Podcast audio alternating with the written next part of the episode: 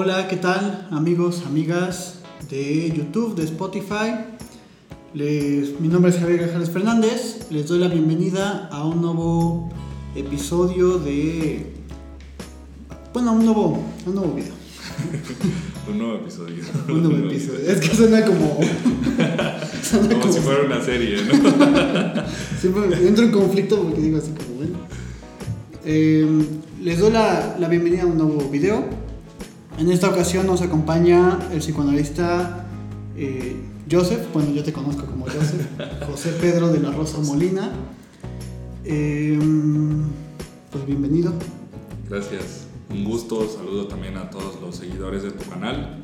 He estado viendo que ha habido proyectos, eh, un proyecto que, que pues lleva un buen desarrollo, ¿no? Con muchos maestros, expertos y además pues conocidos y, y- y amigos de la vida, ¿no?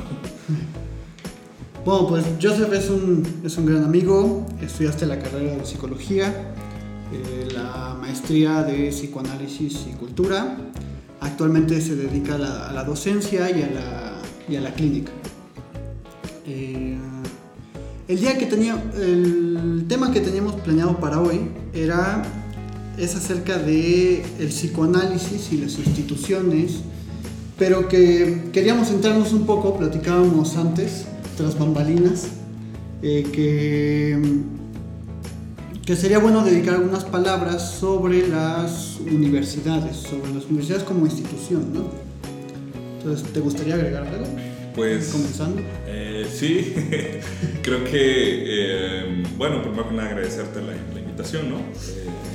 También, pues, eres un amigo de años ya, ¿no? Desde que empezamos a, todo este rollo del psicoanálisis, recuerdo bien que, pues, éramos estudiantes todavía de psicología y que, pues, una de las cosas en las que coincidíamos, ¿no? Era en, pues, en qué tan difícil puede ser eh, eh, que el psicoanálisis tenga un lugar dentro de la institución educativa.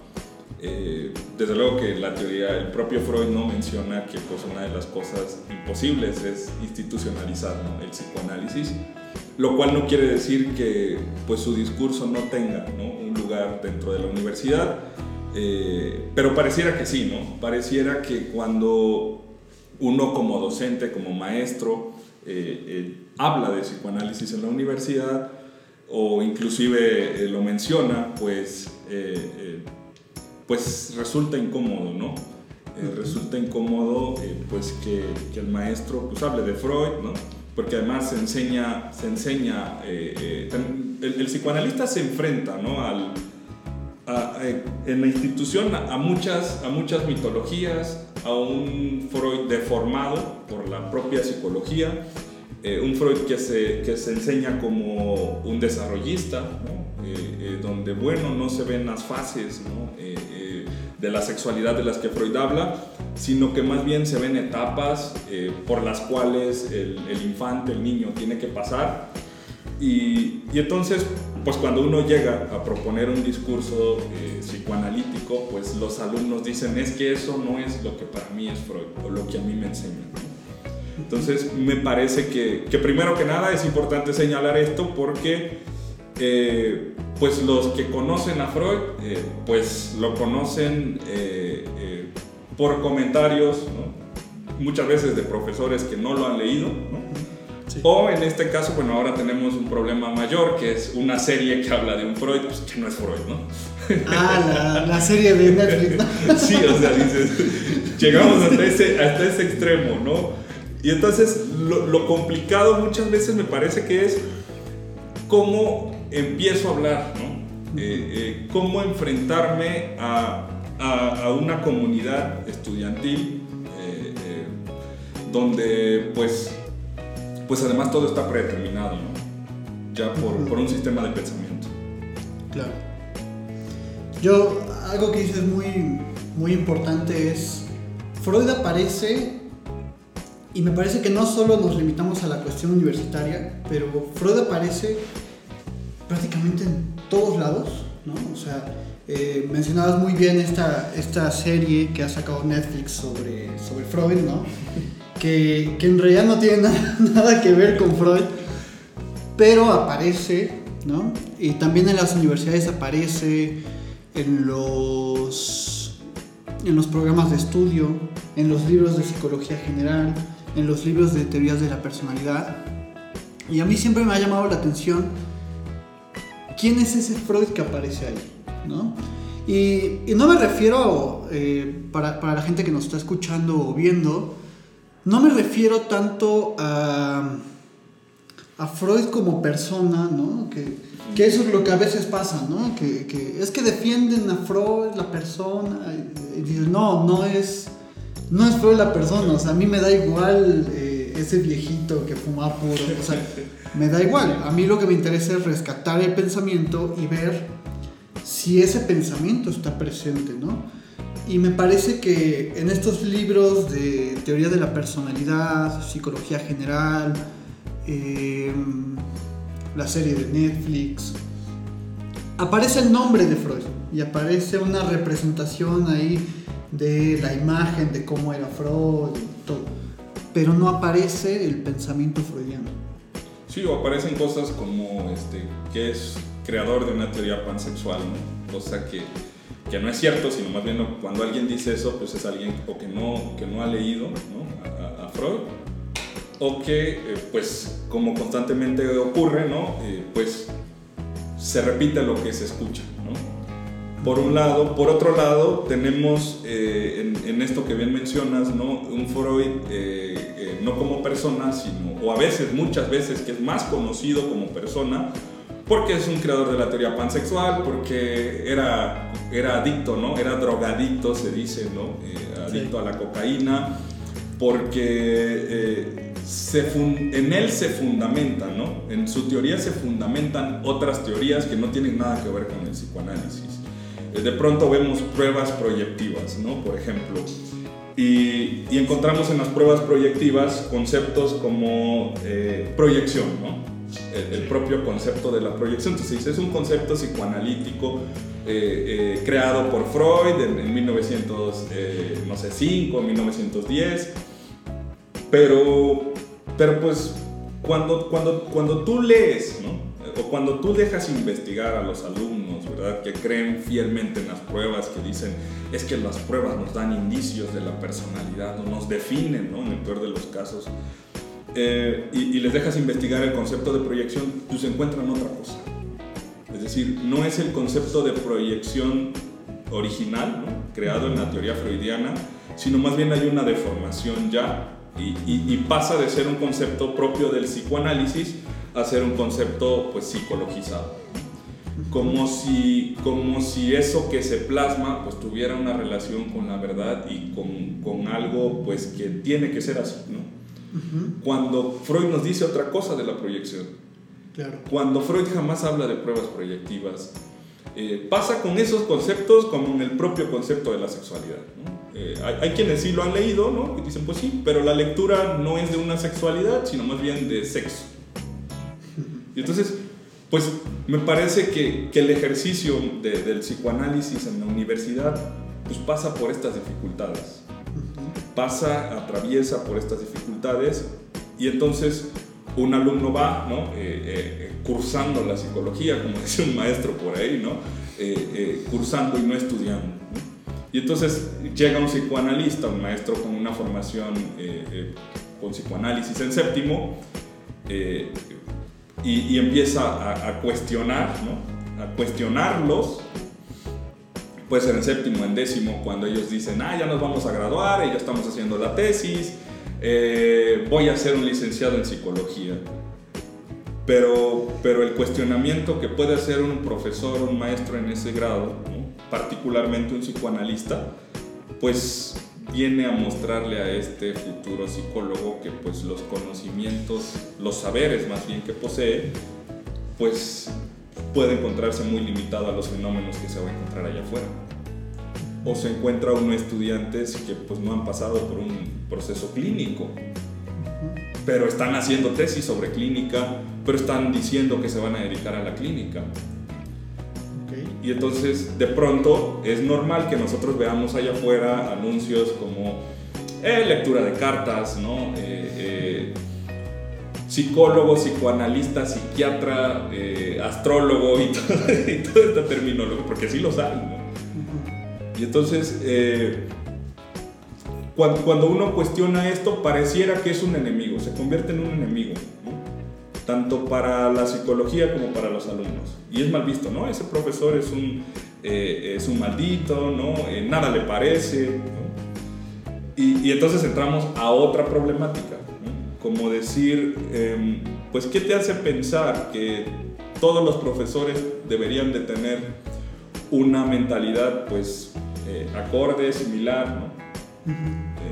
Yo lo que pienso cuando escucho eso es, es en, en, esto que Freud mencionaba, ¿no? Si, si dos individuos están siempre de acuerdo, pues puedo asegurar que uno piensa por ambos, ¿no? Y entonces el asunto aquí, pues de, de, estas, de estas dificultades, ¿no? es porque el psicoanálisis causa incomodidad, porque es un discurso incómodo. Okay. Y bueno, ahorita entraremos como en ese tema, ¿no? Pero a mí me llama la atención lo que dices de cómo se saca de contexto cosas que, que él mismo decía, ¿no? Yo recién recuerdo encontrar en, en, Facebook esta famosa frase de tú ya te encuentras, tú te encuentras a las personas que ya vivían en tu inconsciente, ¿no? Y entonces Freud dijo esa frase, dice, eh, sí y no, o sea, dijo esas palabras, pero está articulado de una forma distinta, ¿no? O sea, se piensa como de, ah, yo ya encuentro una persona que estaba, eh, que estaba predeterminada, ¿no? Por cierto destino, hay metafísico y que no tiene nada que ver con eso. Lo que quiere dar a entender Freud es otra cosa. Eh, por eso te digo, yo veo una presencia de Freud muy fuerte en las universidades, pero de la imagen de Freud. O sea, no, no de su pensamiento, dices esto de, pues porque es un pensamiento que incomoda. Eh, y, yo te preguntaría, bueno, ¿por qué incomoda? ¿Qué, qué es, lo que, qué es lo que hace que, que provoca esto? ¿no? ¿Por qué se provoca este rechazo? Mm, bueno, porque me parece que, que hay ciertas, eh, ciertos aspectos importantes ¿no? con la aparición de Freud. Es decir, eh, la aparición de Freud no solo es como, no viene con esta intención de incomodar. Es decir, Freud no nació diciendo mi destino es incomodar a la, a la humanidad. Sin embargo, lo hizo. Eh, la creación, digamos, de, de toda esta teoría ¿no? que, que, psicoanalítica, pues tiene que ver con, pues, con mostrar lo que aparentemente no se había querido mostrar. El psicoanálisis es eso, es, es, eh, pues una teoría que muestra lo oscuro o lo que se había mantenido como oscuro durante mucho tiempo. Eh, es una herida al narcisismo de la humanidad, como fue la teoría de Darwin, como fue eh, pues, el descubrimiento de, de, de Copérnico, ¿no? Bueno, algo que aparentemente estaba ya determinado como una verdad absoluta. Y el psicoanálisis lo que viene a decirnos o a mostrarnos pues es que no hay verdad absoluta. Eh, es un discurso que, que cuestiona ¿no? lo que ya está preestablecido. Entonces, eh, en, una, en, en, en, un sistema educativo, ¿no?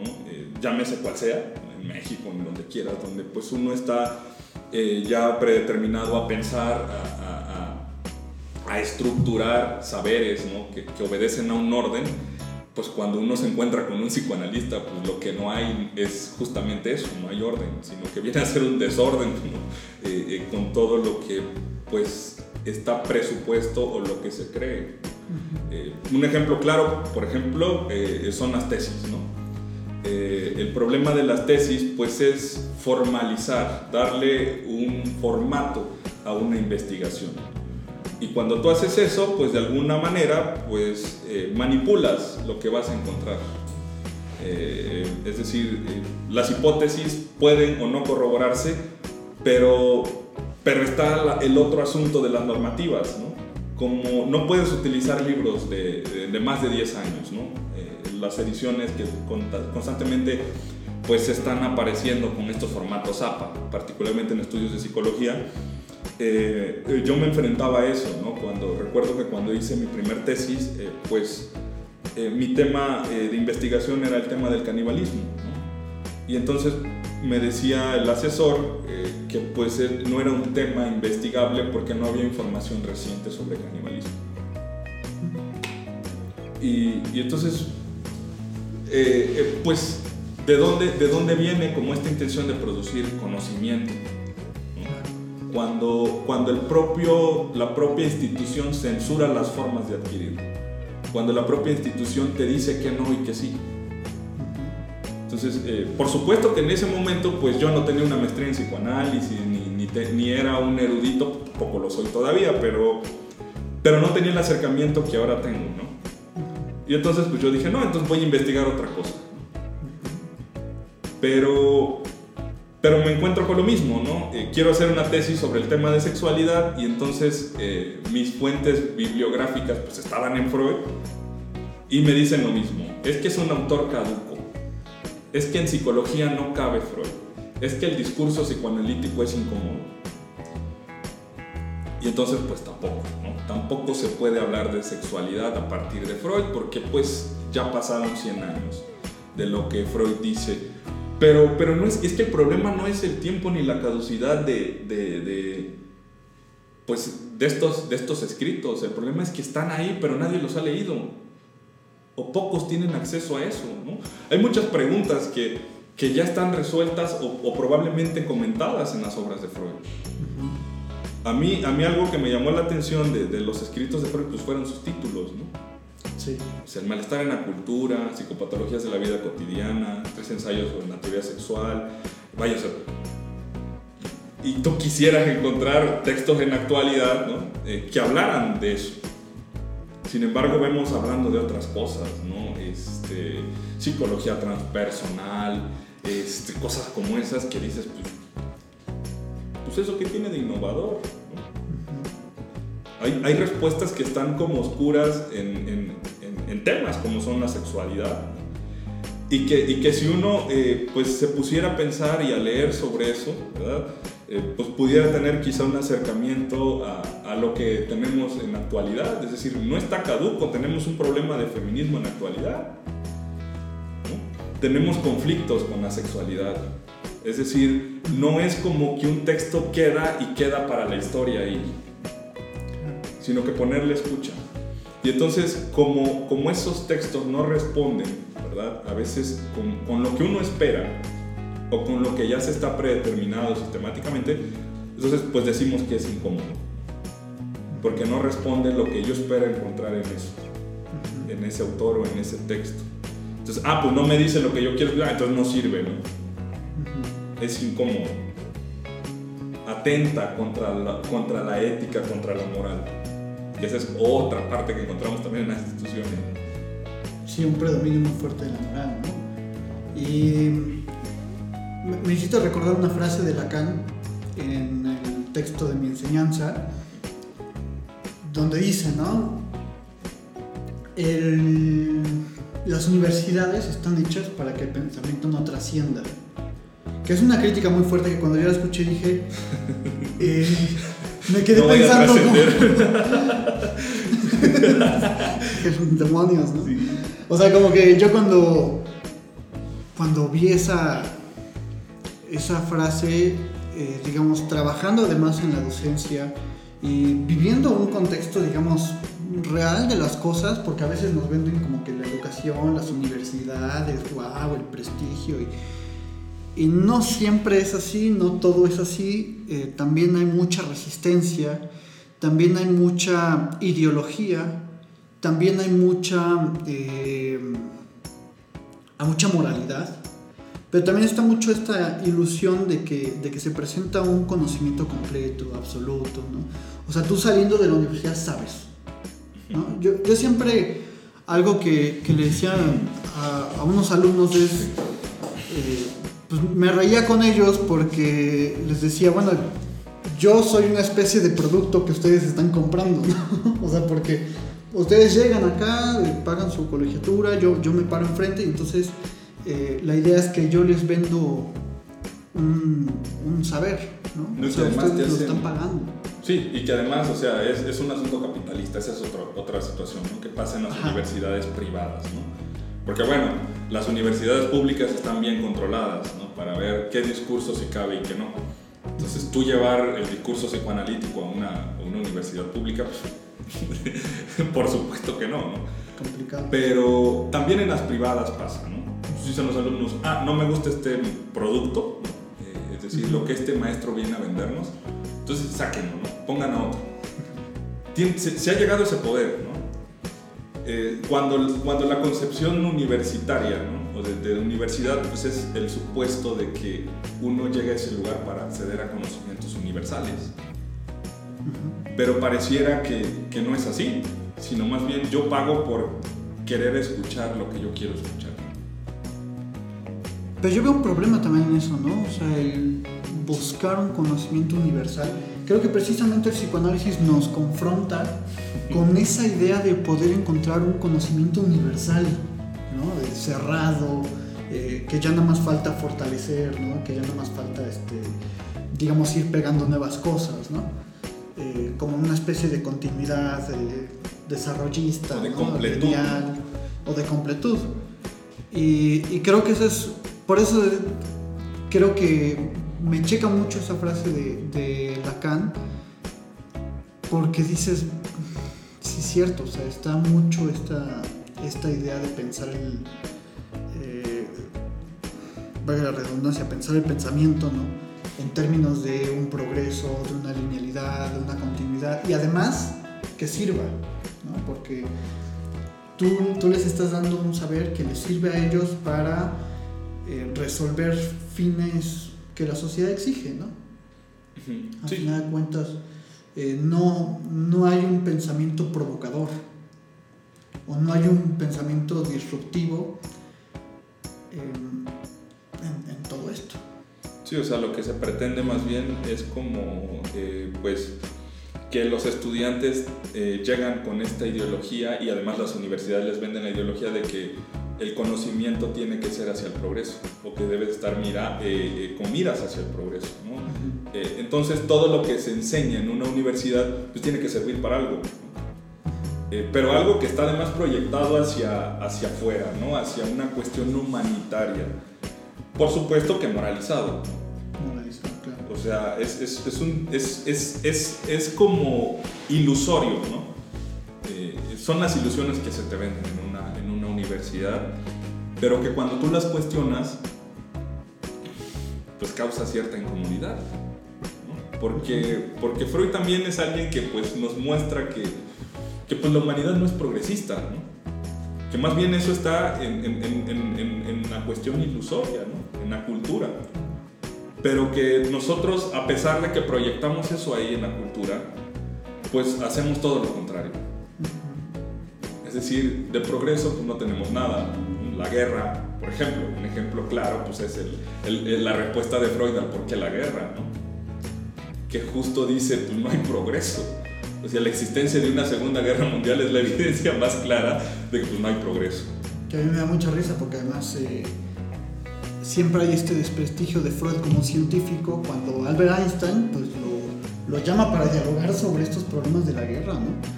Y y lo que dices es muy importante porque creo que en las universidades yo, yo relacionaría el rechazo que se tiene contra el psicoanálisis con una presencia muy fuerte del humanismo. O sea, de, los valores humanistas, del progreso, eh, esta ilusión de, una bondad humana intrínseca en, la naturaleza, en su naturaleza. O sea, y a final de cuentas también lo que Foucault llamaba la, persecución de una felicidad, ¿no? O sea, de que, por, de que por fin podamos desprendernos de ciertas estructuras del lenguaje, de ciertas estructuras discursivas que nos someten, que nos, eh, que nos atrapan, que nos anudan, que nos atraviesan, para poder encontrar la libertad humana, eh, la felicidad, ¿no? Y todos estos valores que, que, son muy eh, valuados, ¿no? O sea, precisamente esa es la cuestión con los valores, que, que, adquieren un valor, ¿no? O sea, que es una virtud ahí. Eh, y que el psicoanálisis lo que viene a mostrarnos es precisamente lo contrario. O sea, tú no, tú no escapas de todas estas estructuras que te determinan, que te, eh, te encasillan, que te atraviesan. Uno no elige, por ejemplo, a quién ama. Y eso es algo que, eh, que hace poco me preguntaban, ¿no? Oye, pero, pero sí eliges de cierta forma quién te gusta, ¿no? Y digo, pero, no. ¿De qué forma, no? O sea, y entonces me dice, pero yo elijo, por ejemplo, que me gustan, o sea, yo puedo elegirte a ti porque me gusta tal cosa. Y, y yo decía, sí, pero tú eliges que esa cosa te guste. O sea, tú dijiste un momento así como de, yo creo que dentro de... O sea, yo voy, me, me meto en mi cabeza, ¿no? Y voy ahí como a un, a un sitio de archivos, ¿no? Y saco ciertas características y digo, vamos, a, ah, mira, esto quiero, ¿no? O que algo, eh, o, eh, o que algo te hace, te mueve, te motiva a elegir eso, o que tus aptitudes ¿no? están determinadas para estudiar algo, en el caso de la psicología, ¿no? Es que yo nací para esto, es que me gusta ayudar a las personas, es que eh, tengo como una habilidad para escuchar. Y todos llegan con eso, ¿no? Todos los estudiantes llegan con eso, pero cuando, cuando el discurso cambia a un psicoanálisis, pues ya no tienen habilidad de escuchar. Entonces Claro. se pierde tal cosa, ¿no? No que estabas determinado, no, no que las pruebas determinaron que tú estabas, pues, eh, eh, eh, hecho para estudiar esto. Mm, La, orientación vocacional. La orientación vocacional. Otra también de las, de, de- de las pues, ideologías, ¿no? Sí que dices, oye, ¿y existe la orientación vocación? O sea, ¿existe la vocación? O sea, ¿yo nací para ser psicoanalista? ¿O fue algo pues, que se fue construyendo, que, se fue dando, ¿no? Que, que se fue articulando en distintas cosas, ¿no? Y yo, yo escucho mucho esta cuestión de, de alumnos. Me acuerdo que me, dio, me dieron una clase de, de entrevista psicológica, ¿no? Y lo que más escuchaba de los alumnos y que me causaba mucha curiosidad y que siempre les preguntaba que, qué onda con eso, ¿no? Era que siempre me decían, eh, ¿y cómo le hago? ¿Y qué le respondo? ¿Y qué, ¿Y qué significa esto? Mm, Como que esa urgencia por querer eh, obtener una certeza, una respuesta absoluta a las cosas, una interpretación así atinadísima, ¿no? Cuando dices, "Mm, no lo sabes, no estás ni siquiera escuchando al, al paciente que tienes enfrente, ¿no? O sea, estás intentando elaborar una interpretación que se acomode a él y que tú se la puedas dar, pero el peligro de eso es que ignoramos el discurso de lo que él tenga que decir, ¿no?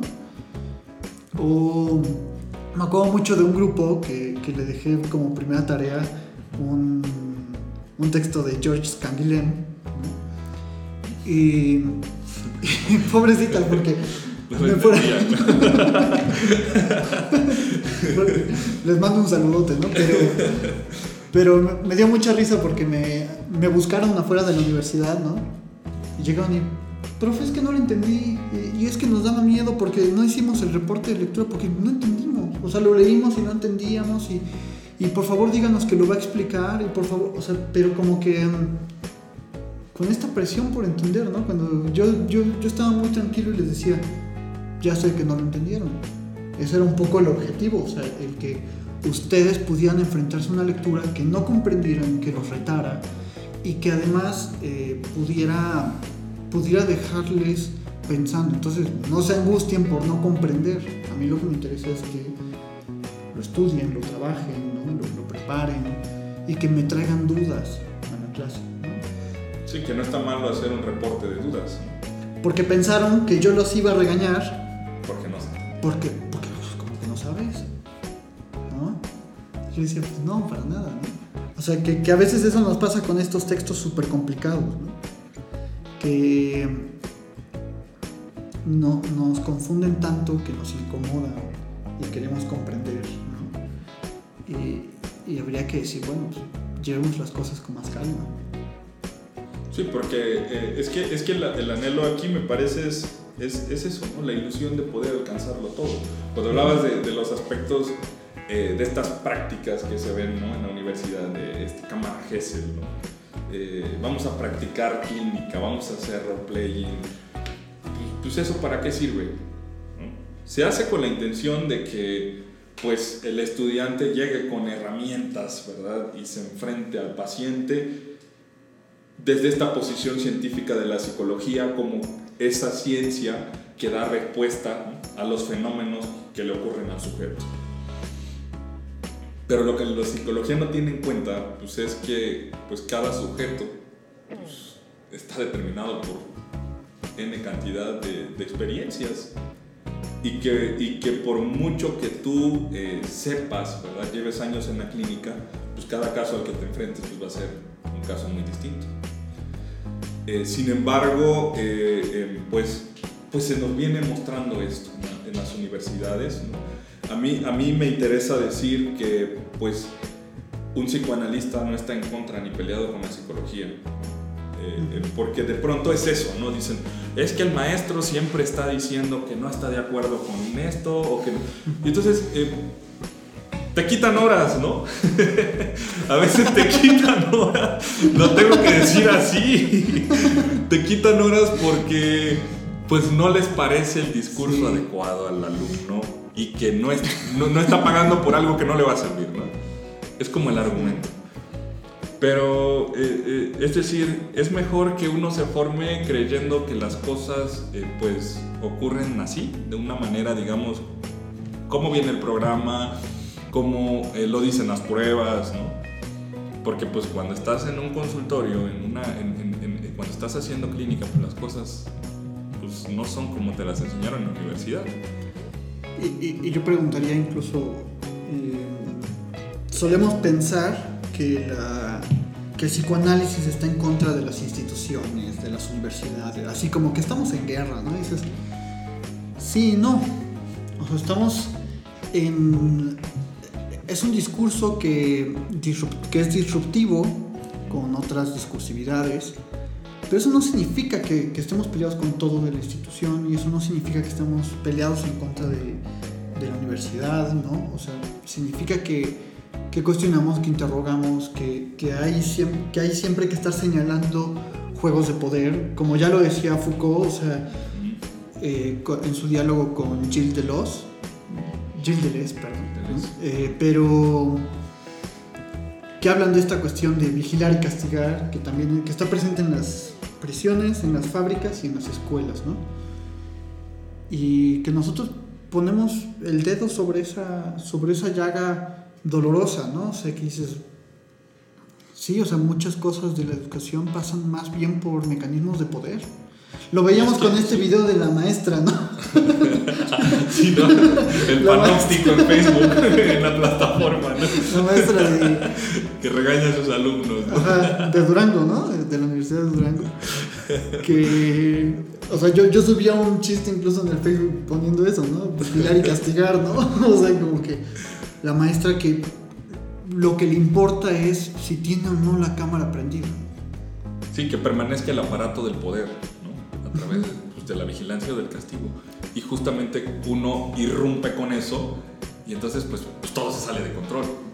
Por eso el psicoanalista pues, no encaja en ese mecanismo de vigilar y castigar.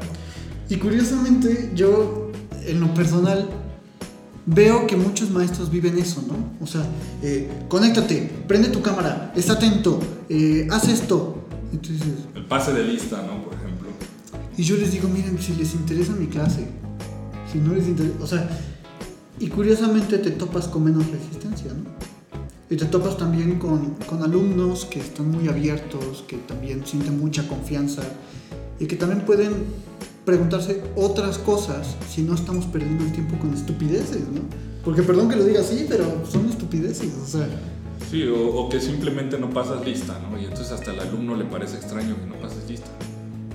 Luego hasta ellos mismos te castigan. No va a pasar lista, ¿no? no va a pasar lista, ¿no? Profe, ahora es la captura, ¿no? Profe, su captura, no, no se le vaya a olvidar, ¿no? Pero... Luego te regañan ellos mismos. Eso es lo que a mí me eso es lo que a mí me causa así como, ¿qué está pasando con...? O sea, se supone que la, la juventud es como rebelde, ¿no? Yo no veo rebeldía, yo veo sometimiento a, todo este tipo de cosas, ¿no? ¿Por qué no estás siguiendo la planeación? ¿No? dices, es que la planeación que crees, porque también tiene mucho aspecto que va más por un lado de lo burocrático, que va más por cosas que ni checan, ¿no? que, que nada más es cumplir un papel, eh, llenar cosas y, punto, ¿no? Y, y, que, y, que, no queda más que en eso, ¿no?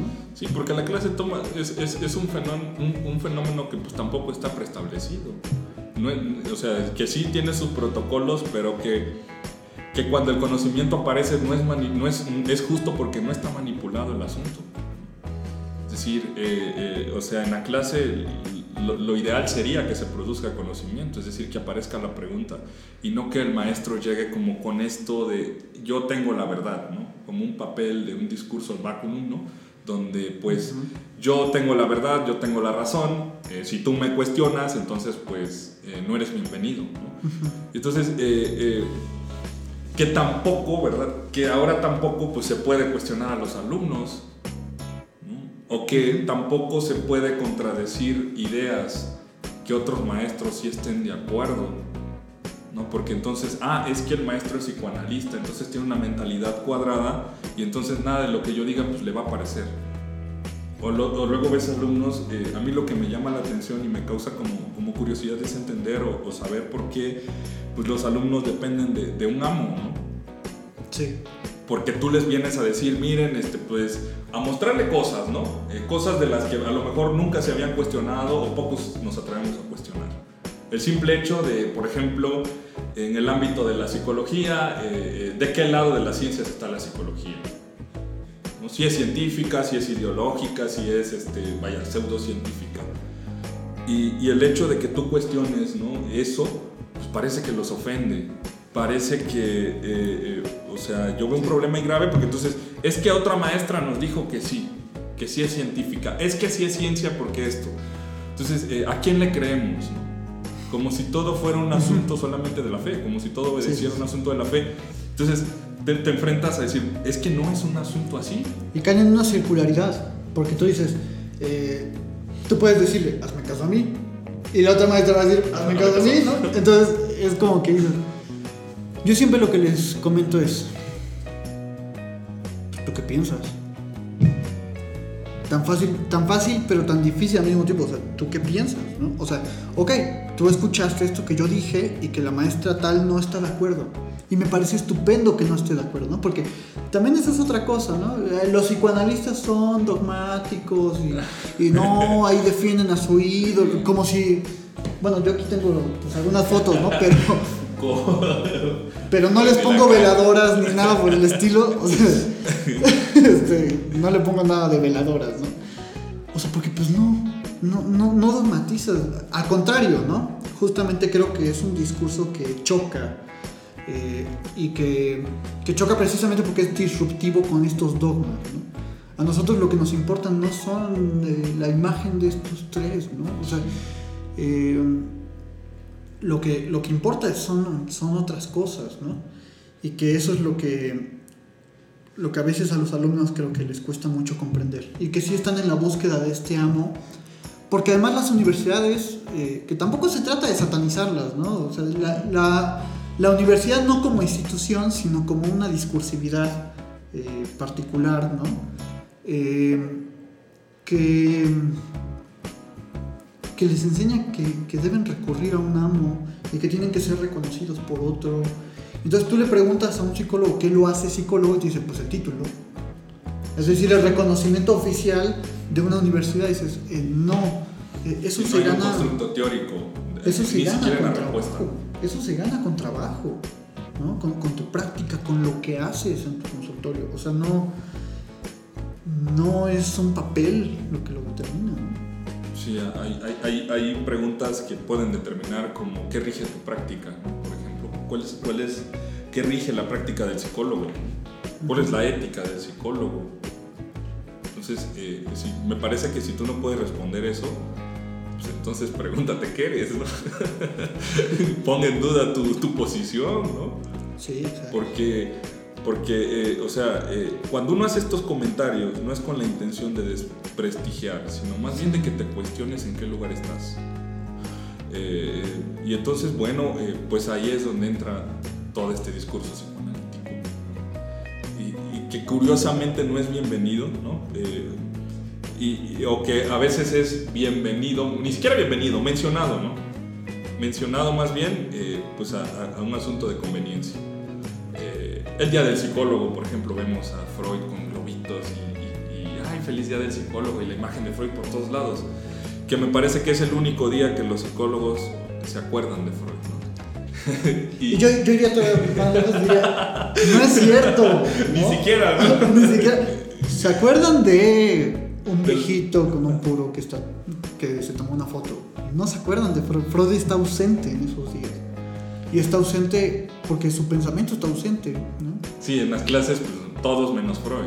Sí. Pero en el sustento también de las teorías ¿no? que aparecen en psicología, ah, pues toda la base es Freud. Es decir, se recurre a Freud solamente como, como un asunto de validez. O sea, es un científico para hacer validar ciertas cosas ciertas ocurrencias, yo lo podría decir así, pero no es científico para pensar o para pensarlo. Entonces, eh, em, pues me parece que, que, pues en ese lugar está el psicoanálisis en la universidad. yo, yo más bien lo que encuentro es que no hay lugar, que es muy complicado. Yo, yo soy un poco más optimista en ese sentido. O sea, creo que hay lugar, hay, hay apuesta, hay posibilidad, pero creo que si algo también nos ha mostrado el psicoanálisis es que ese lugar cuesta. O sea, y hay que, hay que ganarse ese lugar y hay que trabajar por ese lugar. Eh, pues yo siempre, siempre me dicen, los alumnos me, me llegan a decir, ¿no? Pues ¿Por qué se complica tanto? ¿no? o sea, si es tan fácil, este, pues es tan fácil hacer lo que todo el mundo hace, ¿no? Entregar tu planeación y, y dejar tareas tontas y ridículas.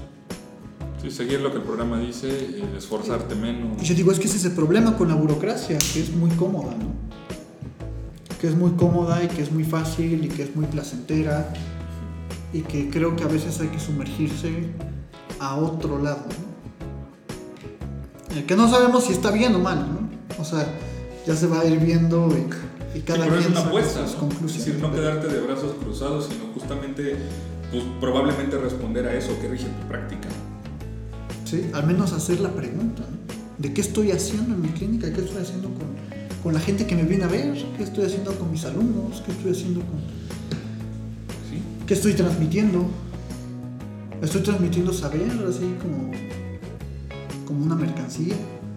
¿Estoy transmitiendo deseo, ¿qué, estoy transmitiendo? Pero pues bueno, vamos cerrando porque ya, nos echamos 10 minutos.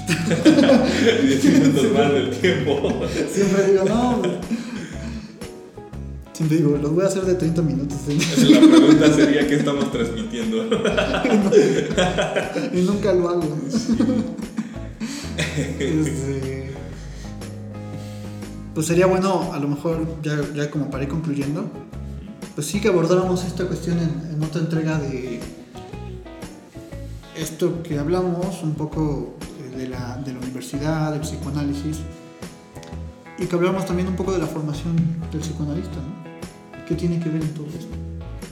Sí, porque también está como la idea de, de, pues, ah, quiero ser psicoanalista, entonces estudio psicoanálisis y ya como si el psicoanalista fuera solamente única y exclusivamente producto de una teoría o de un estudio teórico.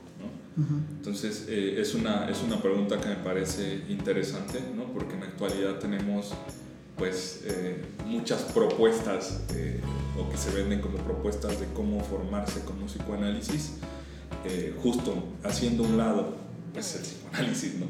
Entonces, la pregunta sería, pues, ¿qué, qué, se forma ahí? ¿O a qué se le apuesta? Cuando se pretende formarse como un supuesto psicoanalista, pues sin, sin la teoría freudiana, sin el paso por una clínica, eh, y, apostándole pues solamente a, a la, al discurso científico. Eh, pero un discurso científico que pues está de un lado pues equivocado que apuesta más por una comprobación que por una metodología, por una teorización. Entonces creo que es muy grave, porque también hay maestros que llegan con este discurso a las universidades.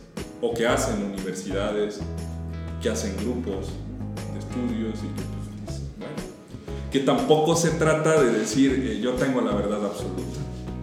Exacto. que nosotros somos los buenos. No, o sea, no. Porque yo pensaba, bueno, si dices que va por el lado equivocado, ¿cuál es el bueno? Ujú. Eh, la cuestión es que no hay bueno.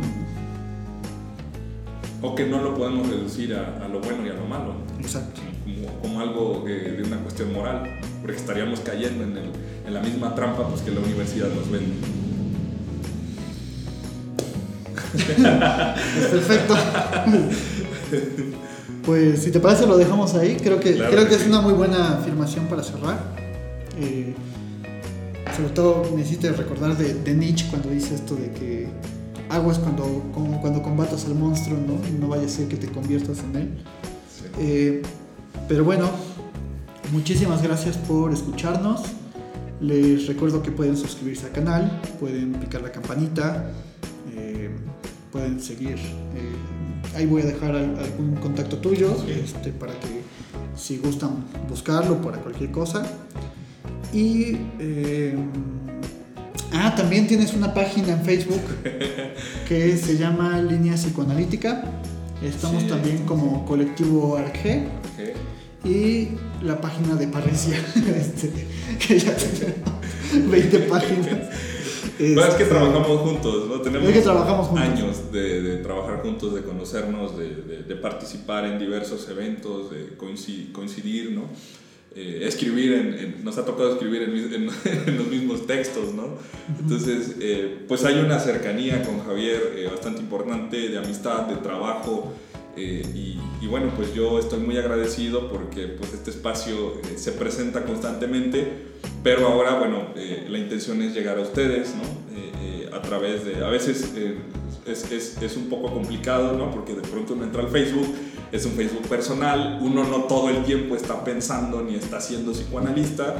eh, eh, y entonces dicen, pues este no parece el que escuché, ni el que leí, ni el que está en el consultorio, ¿no? Entonces, eh, me parece que el siguiente capítulo pues, es importante precisamente por eso, ¿no? Eh, eh, eh, que hable un poco de la formación, de qué es un psicoanalista, ¿no? También. Entonces, eh, pues sí, pues ahí están los contactos, eh, está el Facebook personal, el número, las páginas. eh, y, y constantemente se hacen eventos, ¿no? Eh, trabajamos así, eh, seminarios, serie de conferencias. Durante este tiempo pues toca que sea virtual, ¿no? Ok. Sí. Entonces, pues muchas gracias, Javier. Eh, No, al contrario, muchísimas gracias. Yo espero que, que te la hayas pasado bien, que, que hayas estado cómodo. Y también creo que, creo que es importante hacer apuesta por estos espacios en un mundo en el que, digamos, estos espacios cada vez son, son menos, ¿no? Ahora lo que importa son otras cosas, otras banalidades, que está bien también, ¿no? Pero, pero bueno, siempre, siempre es bueno tener estos espacios. Yo te agradezco mucho lo que nos compartes. ¿no? Y a, a la escucha también de, También les agradecemos muchísimo a ustedes. de Eh, tolerarnos. a las universidades ¿no? y a los alumnos. no nos despidan. No nos quiten horas. Este, pues muchísimas gracias. Eh, no dejes de escribirnos también qué piensas, cuáles son tus dudas, de qué te gustaría que habláramos. Y nos vemos la siguiente semana con video nuevo. Gracias. Gracias.